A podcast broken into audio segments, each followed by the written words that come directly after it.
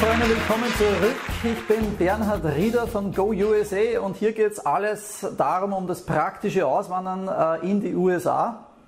Und äh, falls du meinen Blog noch nicht kennst, gousa.zeit, besuche ihn, gibt es wertvolle Tipps und Tricks. Und heute wollte ich euch eine Geschichte erzählen von mir, was mir passiert ist, wo ich echt denke, ich bin total ausgeflippt. Äh, es war total irre. Und ich möchte euch erklären, welcher Wahnsinn mir eigentlich äh, widerfahren ist, wie ich mit meiner fünfköpfigen Familie in, den, in die USA ausgewandert bin, zu Beginn meiner Reise und was mir passiert ist und warum es so wichtig ist, dass man also selbst darüber äh, nachdenken sollte, warum man einen, einen eigenen Anwalt haben sollte. Äh, ich möchte euch damit garantiert nicht abschrecken, äh, aber ich, ich äh, möchte euch diese Geschichte wirklich erzählen, weil ich denke, dass das der absolute Hammer war. Ja, also absolut irre. Und äh, die Geschichte beginnt also, falls ihr mich noch nicht kennt, ich bin also als einfacher Azubi ohne Studium und ohne Reifeprüfung, ich habe bis heute keine Reifeprüfung, äh, und da äh, bin ich also mit meiner fünfköpfigen Familie von Österreich in die USA ausgewandert. Und ähm, zu Beginn meiner Reise war es so, ich habe also in, in North Carolina, in Charlotte, habe ich mein kleines Häuschen gekauft mit meiner Familie, wir haben uns da niedergelassen.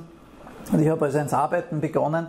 Und ich wusste, dass die Firma, wir haben so circa 250 Mitarbeiter zu diesem Zeitpunkt gehabt, die war schon etwas kleiner oder Mittel, Mittelunternehmen kann man sagen, mittelständisch, aber die, die hatten wirklich keine Erfahrung oder keine große Erfahrung damit, wie das funktioniert mit einem Visum beziehungsweise mit einem Transfer auf ein größeres Visum.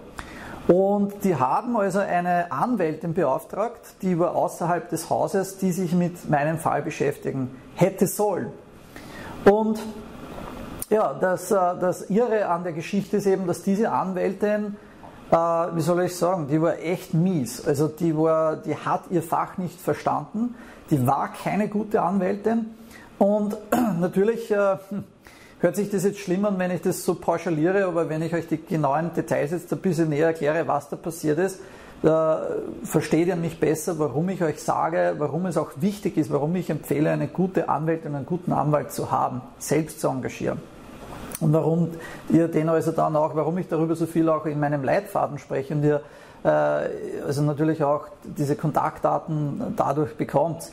Aber Fazit ist nun das folgende. Ich bin mit meiner fünfköpfigen Familie äh, nach eineinhalb Jahren bei der Firma habe ich gearbeitet, in dem Haus gewesen, ich habe 250.000 Euro investiert in Cash und habe also das Haus gekauft, bin ausgewandert und so nach 18 äh, Monaten ist mein erstes Visum abgelaufen. Und ich habe also dann mit schon sechs Monate zuvor mit der Anwältin sprechen müssen und habe gesagt, okay, ich möchte auf das nächste große Visum wechseln. Das war das sogenannte H1B-Visum. Und das Lustige war, dass die Anwältin immer sehr eigenartig war in unseren Gesprächen und eigentlich nicht wirklich auf mich gehört hat, was ich zu sagen hatte. Und das hat mich schon irritiert, weil ich zu ihr dann immer gesagt habe, schauen Sie, und hören Sie mir jetzt mal zu, wenn ich etwas zu sagen habe. Ich bin Ihr Kunde. Ja? Und ein großer Irrglaube ist immer, dass man extremen Respekt vor den Menschen, also von Anwalt haben muss, weil der weiß alles und der, der macht alles für einen. Diesen Respekt hatte ich zu Beginn, aber den habe ich relativ schnell verloren weil ich gesehen hatte, dass meine Anwältin eigentlich ihr Fach nicht verstanden hatte. Das ist traurig, aber es war wahr. Und äh, ich habe dann in den weiteren Gesprächen einfach erkannt, die kümmert sich um meinen Fall nicht. Ich habe das gespürt, ich habe aber auch keinen Progress gesehen, also no progress, kein Vorankommen. Und eines schönen Tages, jetzt müsst ihr euch das vorstellen, das war im Grunde genommen drei bis vier Monate bevor das Visum abgelaufen ist, ist die wunderschöne Frau, also wir haben wieder ein Meeting einberufen in der Firma, wir haben dann das Meeting gehabt und in diesem Meeting hat die Frau zu mir gesagt, ja Herr Rieder, es tut mir leid, ich habe schlechte äh, Neuigkeiten und Nachrichten für Sie. Und ich habe gesagt, na, welche Neuigkeiten haben Sie denn für mich?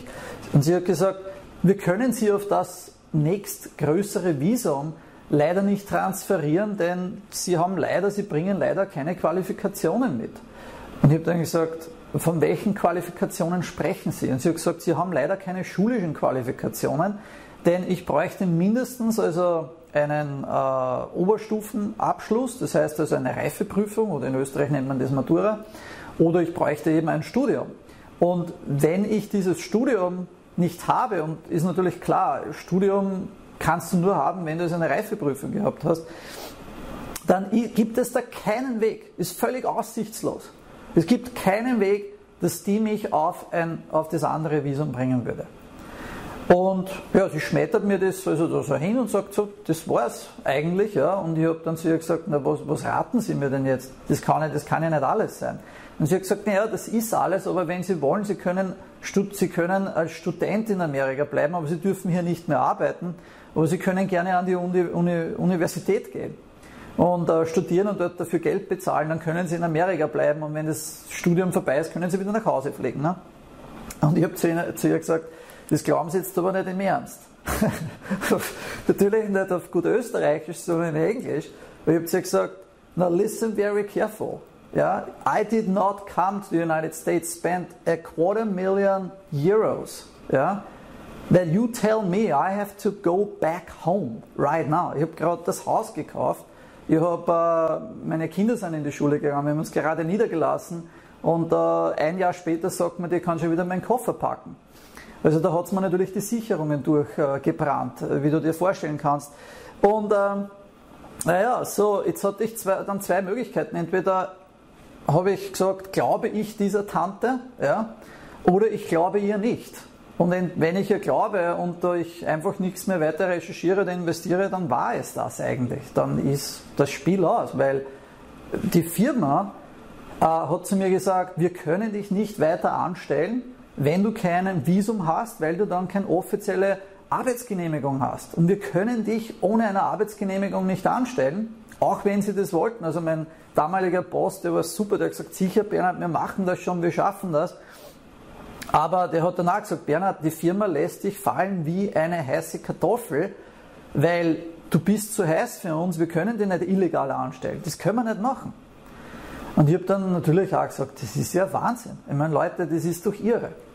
So, und in den meisten Fällen würde ich wahrscheinlich sagen, geben viele Menschen dabei auf und sagen, okay, wenn das so ist und da keine Chancen vorhanden sind, packe ich meinen Koffer und gehe wieder zurück.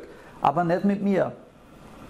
Und so war es, dass ich also dann gesagt habe, also die Anwältin interessiert mich nicht mehr, die wurde aber engagiert natürlich von der Firma, die hat mir in dem Sinne kein Geld gekostet.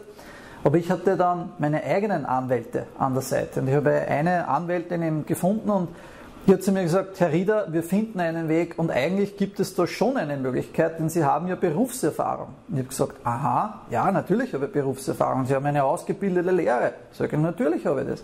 Sie hat gesagt, naja, schauen Sie, wir können etwas finden, das nennt sich eine Äqui äh, Evaluierung. Ja? Also du kannst das, äh, wie soll ich sagen, eine Evaluation, ich weiß gar nicht, wie man das eigentlich auf Deutsch sagt, aber du kannst eigentlich in Amerika feststellen lassen, wenn du eine bestimmte Arbeitserfahrung mitbringst, dann wird das gleichgesetzt mit dem, was du an der Uni gelernt hättest. Das heißt, wenn ich jetzt da vier, fünf Jahre Berufserfahrung habe und kommt auf die bestimmte Branche und Sparte drauf an, dann kannst du das gleichsetzen mit einem vier Jahres Studium. Und ich habe zu ihr gesagt, wow, das ist super. Also ich würde sagen, das ist, das ist der Weg, oder? Und sie hat gesagt, na absolut, weil sie hat ja das schon des Öfteren gemacht, ich bin ja nicht der erste Fall. Dann habe ich gesagt, na dann Spitze, wie lange wird das dauern, wie können wir das machen?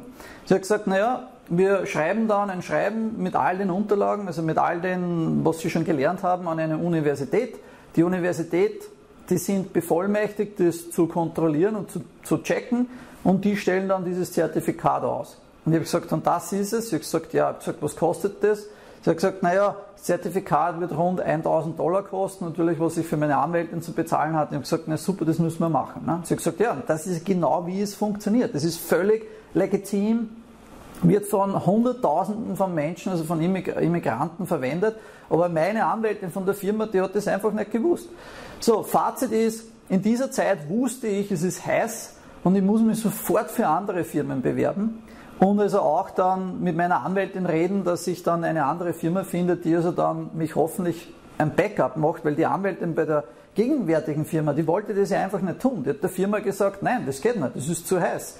Also war ich gezwungen, dass ich eine neue Firma finde, einen neuen Job finde, in drei Monaten noch einmal, weil ich dann wusste, ich muss ja dann zurückreisen und eben das Zertifikat bekommen. Und gesagt, getan, jetzt mache ich das etwas schnell und kürze es ab, meine Geschichte. Ich habe dann drei weitere Firmen gefunden mit meiner Methode wiederum, mit dem Prozess, was ich euch sage, wie man erfolgreich einen Job in Amerika finden kann. Habe drei weitere Jobangebote nach einem Jahr bekommen, kurz bevor ich eigentlich dann pfum, zurückfliegen sollte oder müsste. Und äh, meine Anwältin hat dann alles eingefädelt, hat das Zertifikat weggeschickt und jetzt hört einmal diese Geschichte an. Ich habe dann relativ rasch das nächstgrößere Visum bekommen im Herbst. Und bevor ich dann, also, also wie ich das Visum bekommen habe, und habe ich wieder ein Meeting gehabt in der Firma, wo ich war, habe mit der Anwältin geredet und gesagt, gibt es jetzt irgendwelche neue Möglichkeiten oder Chancen? Und sie hat weiterhin gesagt, nein, es gibt keine. Und ich habe gesagt, gut, dann möchte ich Ihnen in dem Meeting jetzt eines zeigen. Ich habe die Dokumente hervorgeholt und habe gesagt, wissen Sie, was das ist?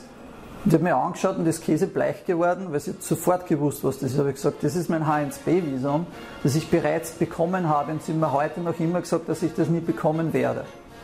Und natürlich, jeder ist zusammengebrochen, die Anwältin hat einfach den Saal verlassen ich habe gesagt, meine Damen und Herren, ich wünsche euch das Allerbeste. Es war mein Volksfest und ich werde mich auch verabschieden und ich bin schon auf dem Weg zu meiner neuen Firma. Und ja, also wie du siehst, es ist verrückt, aber es ist wichtig, dass du also einen guten Anwalt oder Anwältin an deiner eigenen Seite hast, die wissen, was sie tun. Und wenn du mehr wissen möchtest, äh, wie das funktioniert, diese Evaluierung zu bekommen und äh, worauf du es auch achten solltest, dann noch einmal, send mir Fragen, schick mir E-Mail, schreib mir Textmessage, geh auf meine Webseite, schau dir meinen Leitfaden an und ich wollte euch diese Geschichte auch erzählt haben. In diesem Sinne, alles Gute, schöne Grüße aus den USA. Ich wünsche euch das Allerbeste und ich hoffe, dich in meinem nächsten Podcast oder Video wieder begrüßen zu dürfen. Servus, pfiat euch und grüß euch von Bernhard von gousa.zeit. Take care, bye.